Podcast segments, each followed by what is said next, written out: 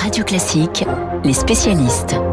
Les spécialistes sur Radio Classique à 7h39 de l'économie avec François Geffrier et de l'histoire depuis hier, vous le savez peut-être, la dépouille du général Gudin, général du Premier Empire, repose aux Invalides. Charles-Étienne Gudin, mort en 1812 pendant la campagne de Russie et dont on avait perdu la trace pendant des décennies. Bonjour Thierry Lenz. Bonjour. Vous êtes le directeur de la Fondation Napoléon. Cette histoire du général Gudin est assez extraordinaire. Pouvez-nous nous la résumer en, en quelques mots? Oui, bah, écoutez, le, le, général Gudin est mort euh, le 22 août 1812 des suites de ses blessures pendant la campagne de Russie. Il avait été inhumé à Smolensk, euh, euh, on va dire avec un certain appareil. La tombe était euh, tapissée de canons, etc., etc. Mais on en avait perdu, euh, perdu la trace pendant très longtemps. Puis c'est un groupe d'archéologues franco-russes qui a retrouvé la dépouille il y a deux ans. la dépouille a été formellement identifiée. D'abord parce que le, général avait été euh, blessé à la cuisse et on l'avait amputé euh, juste avant sa mort. Donc on a constaté qu'effectivement le squelette retrouvé avait cette caractéristique. Et puis ensuite, le laboratoire de police scientifique de Marseille a formellement euh, identifié la dépouille par une analyse ADN avec les, descendants de Gudin. Alors, rapatrier le, le, le, corps de Gudin en France n'a pas été si simple que ça, Thierry Lenz. Ben, bien sûr, d'abord à cause bien sûr de la pandémie. Euh, au départ, il était question que ce soit une occasion pour euh, euh, le président Macron et le président Poutine de, de reprendre une forme de dialogue autour d'un élément commun.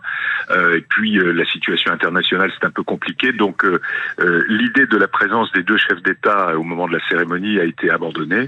Et il y a eu hier une une cérémonie franco-française présidée par la ministre déléguée aux anciens combattants, Madame Dariussec. Voilà la cérémonie qui a lieu le, le 2 décembre. Forcément, euh, pour euh, euh, tous ceux qui aiment Napoléon, c'est une date très importante. Le sacre, bien sûr, et puis la bataille d'Austerlitz. Thierry, la Russie est un pays qui aime profondément son histoire, qui est très très attaché. Et la campagne de Napoléon fait partie des moments forts pour les Russes. Oui, c'est un moment fort d'abord de l'histoire nationale parce que ben, les Russes euh, ont vaincu euh, la, la, plus forte armée du monde euh, à ce moment-là. ceci étant dit, ils en ont maintenant fait une espèce de d'occasion de, d'amitié, de, de, dialogue franco-russe. Il suffit d'aller à Moscou, de voir le, le, musée 1812 sur la place rouge. On voit que la place de Napoléon y est très importante. Et Gudin faisait vraiment partie de cette de cette histoire commune, d'où d'où l'idée de, de de se servir de son rapatriement pour euh, un rapprochement, en tout cas un rapprochement un peu formel au début, mais qui aurait euh, permis un dialogue plus large. Mais c'est vrai qu'il y a un, un, véritable respect des Russes pour euh, l'épopée napoléonienne. Bon, vous, vous nous rappelez qu'effectivement ils nous ont battus en, en 1812, mais euh, c'est vrai que les chercheurs ont travaillé, français et russes ont travaillé main dans la main pendant pendant plusieurs mois, pendant plusieurs années.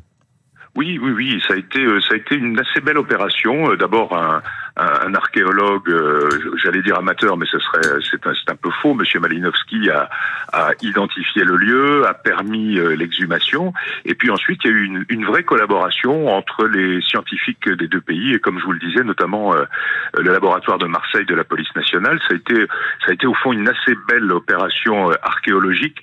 Elle est un peu moins réussie sur le plan politique, on peut dire. Alors une dernière petite question, Thierry Lenz, est-ce qu'il reste encore des officiers français du Premier Empire enseveli dans les steppes russes oui, probablement. Sur, euh, on pense que sur euh, la Révolution et l'Empire, sur 2300 généraux, à peu près 10% sont morts au combat, euh, dont beaucoup pendant ces campagnes un petit peu, euh, euh, comment dire, inorganisées de, de, Russie, plus tard la campagne d'Allemagne en 1813.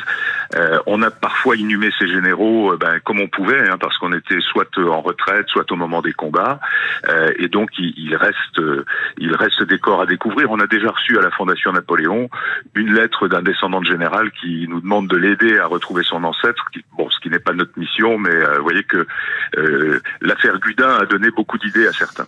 Merci Thierry Lenz, le directeur de la Fondation Napoléon. Je rappelle Merci, le titre hein, de votre dernier livre, Napoléon, la biographie inattendue aux éditions Passé Composé. François, cette histoire du général Gudin pourrait faire l'objet euh, d'un documentaire, par oui. exemple, sur Canal+. Vous nous parlez ce matin, quelle transition, eh bien de la chaîne cryptée Canal+, qui annonce avoir signé un accord avec le cinéma français, un deal à 200 millions d'euros par an. Oui, ce qu'il y a dans ce deal, c'est une promesse sur trois ans, soit au total un investissement garantie de plus de 600 millions d'euros venus de Canal+ et de Ciné+. En échange, Canal+ pourra ou pourrait diffuser les films six mois seulement après leur sortie en salle. Aujourd'hui, c'est huit mois et c'était 12 mois hein, entre la sortie en salle et la sortie à la télévision. Il y a encore quatre ans, cette chronologie des médias, comme on l'appelle, s'est accélérée à une vitesse fulgurante avec l'émergence des plateformes comme Netflix.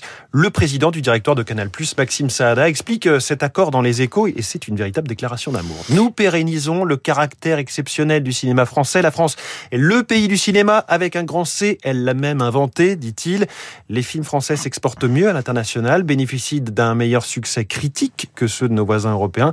Maxime Saada rappelle que plus de 160 films français ont été sélectionnés en compétition officielle en 2020, dont la Palme d'Or Titane, contre moins de la moitié pour les films allemands ou britanniques. Alors cette déclaration d'amour du, du, patron euh, du Canal Plus au cinéma français, elle n'était pas si évidente que cela ces, derniers mois. Oui, encore cette semaine, on, on en a parlé d'ailleurs dans la matinale économique de Radio Classique, le groupe faisait fuiter un projet de séparation de sa chaîne en deux chaînes différentes, une pour le sport, une pour le cinéma, façon de faire pression sur le secteur du cinéma qui s'est souvent montré très, peut-être trop gourmand, euh, une industrie qui voulait faire monter les enchères. Elle salivait de l'émergence de Netflix, Disney+, Amazon Prime, pour ne citer que des acteurs en hyper-croissance sur euh, ce secteur de la SVOD, le cinéma et les séries télé à la demande en illimité.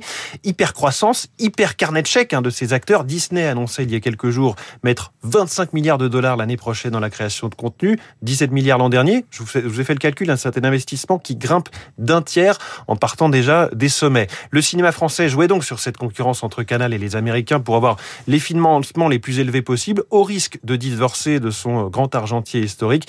Eh bien finalement non, le groupe Canal, détenu par Vivendi, affirme sa prééminence et met gentiment la pression d'ailleurs sur le gouvernement en expliquant que maintenant l'État n'a plus qu'à modifier un décret sur la TNT et euh, affirmer ce changement de la chronologie des médias. C'est un peu le je décide, il exécute de Jacques Chirac à propos de Nicolas Sarkozy, mais dans les rôles où je décide, eh bien c'est un groupe privé. On peut aussi se dire que Canal Plus n'avait pas le choix de préserver cette jambe-là, le cinéma, puisque l'autre jambe, le sport, est attaqué en particulier sur le football. En tout cas, pour le cinéma français à moyen terme, c'est-à-dire pour les trois années qui viennent, le message est clair, gagner plus, ça passe par Canal+. Merci François, joli euh, slogan. Je vous souhaite un excellent week-end, reposez-vous week bien et revenez en pleine forme lundi dès 6h30 bien sûr sur l'antenne de Radio Classique. Dans un instant, le journal imprévisible de Marc Bourreau, Marc qui est retombé en enfance ce matin puisqu'il a ressorti euh, sa peluche de Mickey et de Donald, l'univers de Walt Disney à l'honneur dans deux